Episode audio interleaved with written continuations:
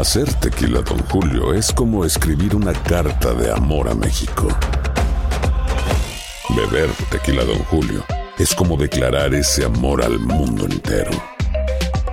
Don Julio es el tequila de lujo original, hecho con la misma pasión que recorre las raíces de nuestro país. Porque si no es por amor, ¿para qué?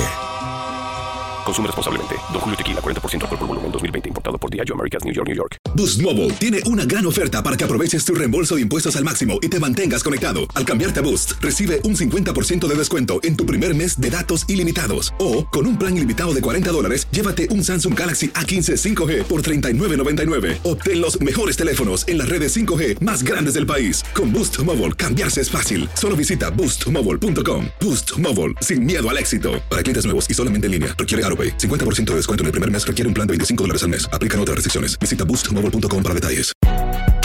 Si no sabes que el Spicy McCrispy tiene Spicy Pepper Sauce en el pan de arriba y en el pan de abajo, ¿qué sabes tú de la vida? Para, pa, pa, pa. El verano llega con nuevos sabores a The Home Depot. Encuentra ahorros en asadores, como el Next Grill con cuatro quemadores de gas propano ahora en compra especial, a solo 199 dólares. Para hacer comidas de todos los sabores y cumplir con todos los antojos. Desde una clásica carne asada, con elotes y cebollita, hasta jalapeño poppers, para darle un toque picante a la reunión. Prueba nuevos platillos y sabores este verano, con ahorros en asadores de The Home Depot. Haces más, logras más. El siguiente podcast es una presentación exclusiva de Euforia On Demand. Queridos amigos, ¿cómo están? Me da muchísimo gusto saludarlos. Bienvenidos a nuestro epicentro. Una vez más, gracias por descargar nuestro podcast, por escuchar nuestro podcast, por comentarlo conmigo en redes sociales y también cuando tenemos la oportunidad de encontrarnos en la vida real, no la vida virtual. Gracias. Es un placer el diálogo que tengo con ustedes cuando de pronto se acercan y me cuentan que escuchan Epicentro. Es eh, particularmente emocionante, con toda franqueza, encontrar podcast escuchas de Epicentro. Así que bueno, un abrazo también para ustedes y por las eh, calificaciones generosas que nos otorgan también nuestro agradecimiento, porque esa es la manera como pues eh, conseguimos que más personas conozcan Epicentro, escuchen Epicentro, sigan este podcast y los otros podcasts que hace Univisión Noticias. El sábado pasado tuve la oportunidad de participar en un foro organizado por el Partido Demócrata de California en la hermosa ciudad de Long Beach, al sur de Los Ángeles, con ocho de los candidatos principales a la a su vez candidatura demócrata a la presidencia de Estados Unidos. Solamente faltaron pues eh, dos candidatos importantes sin duda, eh, Elizabeth Warren y el ex vicepresidente Joe Biden. Faltaron Warren y Biden, pero eh, nos acompañaron ocho candidatos de verdad muy pero muy interesantes. Bernie Sanders, Pete Buttigieg, Amy Klobuchar, Kamala Harris, Julian Castro, Tom Steyer, Andrew Yang, y se me está olvidando alguien por ahí. Cory Booker. Ya no se me olvida absolutamente nadie. Bueno, pues ahí están los candidatos que nos acompañaron. Tuve el gusto, mm, eh, a su vez, de acompañar a Jorge Ramos y a Ilia Calderón, mis compañeros de Univisión Noticias, en las entrevistas. Fue, mm, pues, primero que nada, de verdad muy interesante, porque mm, el eh, encuentro se organizó dentro de una arena grande de verdad. Es decir, había yo creo que allá adentro 6.500 personas, fácilmente. Me decía Jorge Ramos que ni siquiera él, con la trayectoria que tiene, que es una trayectoria pues de verdad ya legendaria en los medios de comunicación en español, eh, ni siquiera él había tenido la oportunidad de entrevistar a alguien mano a mano, cara a cara, uno contra uno, frente a tanta gente. Sí se siente, digamos, una energía distinta. Así que eso ya hizo del encuentro algo muy interesante, pero por supuesto, más allá de la escena, lo que lo hizo relevante fue el diálogo que cada uno de nosotros estableció con los candidatos que nos, nos tocó entrevistar.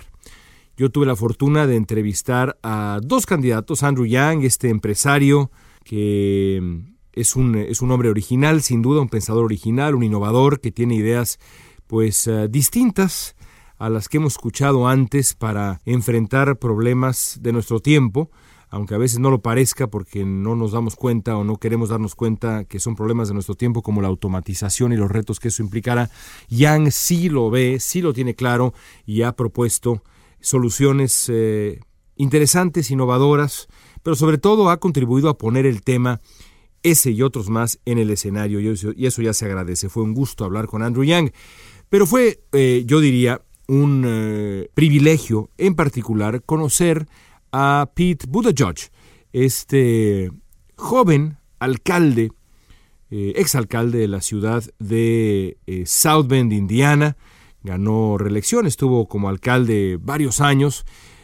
hoy por hoy tiene 37 años y se sigue viendo muy joven eh, Buddha George, y es una figura, la suya, que es de por sí atractiva por la elocuencia, por la inteligencia, por la preparación, por, eh, lo hemos hablado aquí antes, por hasta la cantidad de idiomas que habla el hombre, por su experiencia también en las Fuerzas Armadas de Estados Unidos. Es, de una u otra manera, pase lo que pase, una de las eh, figuras futuras del Partido Demócrata. Pero eh, Buddha George no quiere nada más pensar en el futuro, él quiere pensar en el presente y va por la grande. Es un hombre ambicioso, sin duda alguna.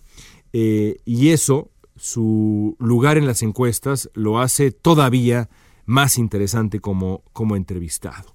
Porque lo cierto es que la campaña por la candidatura demócrata ha dado un vuelco interesante en los últimos días. Cuando faltan poco menos de 80 días, ya más cerca de 70 días que de 80 días para las elecciones primarias en el estado de Iowa, que es el estado que, como ya decíamos la vez pasada en Epicentro, va a abrir la contienda de manera formal a principios de febrero, el nuevo puntero en las encuestas en Iowa parece ser precisamente Pete Buttigieg, el alcalde de South Bend, Indiana. El diario Des Moines Register, que es el diario más importante de Iowa y cuyas encuestas son respetadísimas, dio a conocer una encuesta que ubica a este hombre ocho puntos por encima de la senadora Elizabeth Warren. Es un mundo de puntos. Claro, todo puede cambiar de aquí entonces. Todavía falta setenta y tantos días. Falta solo setenta y tantos días, pero también todavía faltan setenta y tantos días. Muchas cosas pueden cambiar. Lo cierto por ahora es que Buttigieg es el más joven del amplio grupo de demócratas que busca la candidatura. Él, siempre ha querido emular el eh, improbable camino de Barack Obama a la nominación en el 2008 y después a la presidencia. Y tiene cierto sentido, porque como ya hemos explicado aquí, Hace 11 o 12 años, Obama era casi un desconocido que había obtenido cierta notoriedad después de un discurso memorable en la Convención Demócrata del 2004 en Boston, para luego ganar ese mismo año un escaño en el Senado federal. Después, cuando era un senador novato, cuando llevaba menos de dos años en, en el puesto, Obama decidió lanzarse por la grande. Mucha gente lo criticó, ¿eh? porque lo acusaban de no tener la experiencia suficiente como para soñar incluso con la presidencia de Estados Unidos, y quizá, insisto, con cierta razón. Ahora, Obama hizo una campaña de antología, y lo primero que hizo fue apostar fuerte a Iowa, a ese primer estado, y le salió bien. Cuando ganó en Iowa, la campaña dio un giro y poco a poco se consolidó como, como un candidato, como el candidato, improbable, pero el candidato, eh, que tenía además una gran historia personal, la historia de dónde venía Obama, pero también de su ascenso. Lo hizo todo esto un candidato al final, pues inevitable, irresistible, un fenómeno. Eh, Buddha George, cuya única experiencia es ser alcalde de una ciudad cuya población entera cabría en un enorme, en un gran estadio de fútbol, en el Estadio Azteca o en Maracaná, anhela tener una trayectoria similar. No va a ser fácil. El sábado pasado que eh, lo, entrevisté, descubrí varias cosas. Lo primero que me llamó la atención fue la velocidad de respuesta y la disciplina de mensaje de, este hombre, de Pete Buttigieg. Es uno de esos políticos eh, que hacen su tarea a tal grado que es difícil encontrar una pregunta para la que no hayan ensayado. Me ha pasado con pocos políticos. Es la sensación que tuve en su momento con Barack Obama, en los 10 minutos que tuve para entrevistarlo poquito menos. La sensación que me deja de pronto hablar con el alcalde de Los Ángeles, Eric Garcetti, que también tiene ese, esa elocuencia y esa capacidad de preparación. Y bueno, eso tiene sus ventajas, pero pero también tiene desventajas. Ahora, tiene ventajas, eh, sobre todo para un político tan joven que, que necesita precisamente transmitir autoridad. Los riesgos, bueno, el más relevante es confundir la sapiencia enciclopédica con la frialdad. Obama, que era un auténtico garbanzo de a libra, logró presumir mm, de su altura intelectual y al mismo tiempo cultivar un vínculo emocional muy auténtico con sus seguidores. Esa es la combinación ideal para un político, un político que sea capaz de ser muy elocuente, muy lúcido, muy inteligente y al mismo tiempo tener corazón, parecer uno más entre la gente. No es fácil, pero es la combinación ideal. A Buda George le sobra cabeza, pero en mi opinión le falta corazón. Y sin corazón no hay calidez. Este hombre podrá ser un joven político de luces pues impresionantes, pero por lo menos en mi, mi impresión de él, el sábado, no tiene la empatía de Obama ni de otros candidatos demócratas. Incluso, por ejemplo, había en el foro un momento en donde los candidatos escuchaban una pregunta planteada por un miembro de la audiencia. Ahí sobre el escenario estaba la audiencia. Y Buda George fue el único que no se puso de pie. Fue el único que no se acercó a la persona que estaba haciendo la pregunta. O al menos se puso de pie. Todos los demás se pusieron de pie y algunos se acercaron. El que no lo haya hecho él, creo que revela algo. Y esa frialdad creo que le puede complicar la vida a este hombre con las minorías, que son cruciales y serán todavía más cruciales en la coalición de votantes demócratas rumbo al 2020. Ahora, si se consolida como puntero, eh, Buda George va a enfrentar otros desafíos. Uno de ellos es su poca experiencia. Él se defiende diciendo que tiene más experiencia ejecutiva que Trump cuando Trump ganó la Casa Blanca, y por supuesto es cierto, porque Trump nunca ha gobernado o nunca había gobernado ni su barrio, ni su cuadra. Lo cierto, eh, sin embargo, es que South Bend, esta ciudad de Indiana que Buttigieg ha gobernado, es un minúsculo fragmento de Estados Unidos que no representa ni de lejos la diversidad étnica, socioeconómica e ideológica del país. Les doy un dato. Buttigieg ganó la reelección en el 2015 con, ¿cuántos creen ustedes? ¿Cuántos votos creen ustedes que obtuvo este hombre para ganar la reelección? En la arena de Long Beach había 6.500 personas, 6.000, 6.500 personas.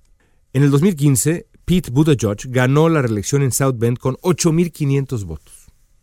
En una ciudad que además no ha tenido un alcalde conservador en más de 40 años, es decir, es una ciudad liberal.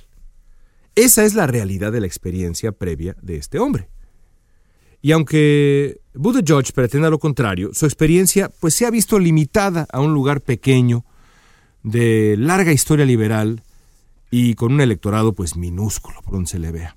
Y eso deriva irremediablemente en el otro gran reto que tendría enfrente este hombre si finalmente logra la hazaña de quedarse con Iowa y luego la hazaña de seguir creciendo y quedarse con la candidatura demócrata. Buttigieg es gay. En un mundo ideal, la orientación sexual de un político no debería importar en lo absoluto. A mí no me importa en lo absoluto, me tiene exactamente sin cuidado si el candidato o la candidata por el que pienso o la que pienso votar está casado con una mujer o con un hombre. Me tiene absolutamente sin cuidado. Lo que me importa son otras cosas. No tiene que ver con quién, con quién comparte la cama el político en cuestión. En un mundo ideal no debería importar la orientación sexual. Pero Estados Unidos no es un mundo ideal mucho menos en los tiempos de Trump y todavía menos en los estados más conservadores del país. Y la realidad es que Buttigieg intenta convertirse en el primer candidato presidencial abiertamente homosexual en la historia de Estados Unidos. Sobra decir que también sería, como ya hemos dicho, el primer presidente gay en la historia de Estados Unidos. A Buttigieg le gusta decir que el electorado de South Bend lo religió después de que él revelara su orientación sexual. Y en esto, como en otras cosas, pues hay que recordarle que South Bend no es Estados Unidos. El primer estado en elegir a un gobernador eh, abiertamente gay en Estados Unidos fue Colorado. ¿Cuándo creen que pasó eso? Hace unos meses nada más. Es decir, el precedente de pues un puesto también ejecutivo de gran importancia, la gobernatura de un estado, apenas se rompió esa barrera hace algunos meses.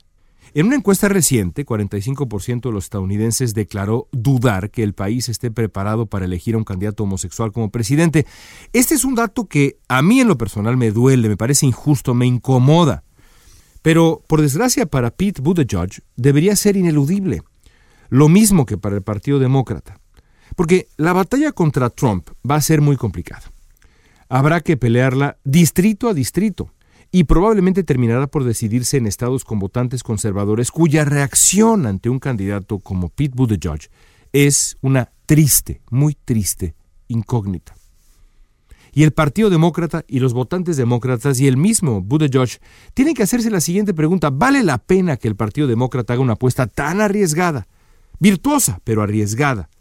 Cuando lo que está en juego es la continuidad en la presidencia de un hombre como Donald Trump. Es una pregunta importante. Por ahora, los votantes de Iowa, los demócratas, parecen decir sí. Hay que ver si tienen razón, porque si no la tienen, la historia se los reclamará. Antes de irnos, vale la pena decir que una de las preguntas que le hice a Pete Buttigieg fue si él consideraba que los cárteles mexicanos debían ser catalogados, identificados formalmente como organizaciones terroristas, algunos cárteles, sobre todo después del asesinato de los nueve miembros de la familia Levarón. Para mi sorpresa, porque ningún candidato demócrata ha tenido una posición parecida, Buttigieg me dijo que sí. Me dijo que los cárteles podrían ser considerados organizaciones terroristas, que esa decisión estaría en la mesa en un gobierno encabezado por él, porque los cárteles están esparciendo el terror. Este paso tendría implicaciones enormes y durísimas para la relación bilateral. Pero me parece notable que Buttigieg, un hombre que además tiene experiencia en las Fuerzas Armadas de Estados Unidos, me haya respondido así y me haya dicho, sí, hay que ponerlo sobre la mesa, hay que considerarlo. Esto convierte a Pete Buttigieg en el primer aspirante demócrata en favorecer esa polémica posibilidad. Esta es una posición que hasta ahora solo había obtenido el respaldo de los republicanos, así que vale la pena seguir lo que dice Buttigieg cómo responde el electorado y cómo llega el Partido Demócrata, si es que este hombre es su abanderado, a la batalla contra Trump. La diferencia de edad sería abrumadora. 45 años de diferencia entre Buttigieg y Donald Trump. Será interesante ver qué ocurre. Esta semana hay un debate, no se lo pierdan porque vale la pena, un nuevo debate entre los candidatos demócratas. Veremos qué tanto atacan a este joven político de Indiana, sus rivales, y cómo terminan parados todos después del debate en las primeras encuestas posteriores. Hasta aquí amigos llegamos. Gracias por acompañarnos en Epicentro. Nos escuchamos la próxima semana. El pasado podcast fue una presentación exclusiva de Euphoria On Demand. Para escuchar otros episodios de este y otros podcasts, visítanos en euphoriaondemand.com. Boost Mobile tiene una gran oferta para que aproveches tu reembolso de impuestos al máximo y te mantengas conectado. Al cambiarte a Boost, recibe un 50% de descuento en tu primer mes de datos ilimitados. O, con un plan ilimitado de 40 dólares, llévate un Samsung Galaxy A15 5G por $39.99. Obtén los mejores teléfonos en las redes 5G más grandes del país. Con Boost Mobile, cambiarse es fácil. Solo visita boostmobile.com. Boost Mobile, sin miedo al éxito. Para clientes nuevos y solamente en línea, requiere AroPay. 50% de descuento en el primer mes requiere un plan de 25 dólares al mes. Aplican otras restricciones. Visita boostmobile.com para detalles. Aloha mamá. Sorry por responder hasta ahora. Estuve toda la tarde con mi unidad arreglando un helicóptero Black Hawk. Hawái es increíble. Luego te cuento más. Te quiero. Be All You Can Be, visitando goarmy.com diagonal español. El verano llega con nuevos sabores a The Home Depot. Encuentra ahorros en asadores, como el Next Grill con cuatro quemadores de gas propano ahora en compra especial, a solo 199 dólares. Para hacer comidas de todos los sabores y cumplir con todos los antojos, desde una clásica carne asada, con elotes y cebollita, hasta jalapeño poppers, para darle un toque picante a la reunión. Prueba nuevos platillos y sabores este verano, con ahorros en asadores de The Home Depot. Haces más, logras más.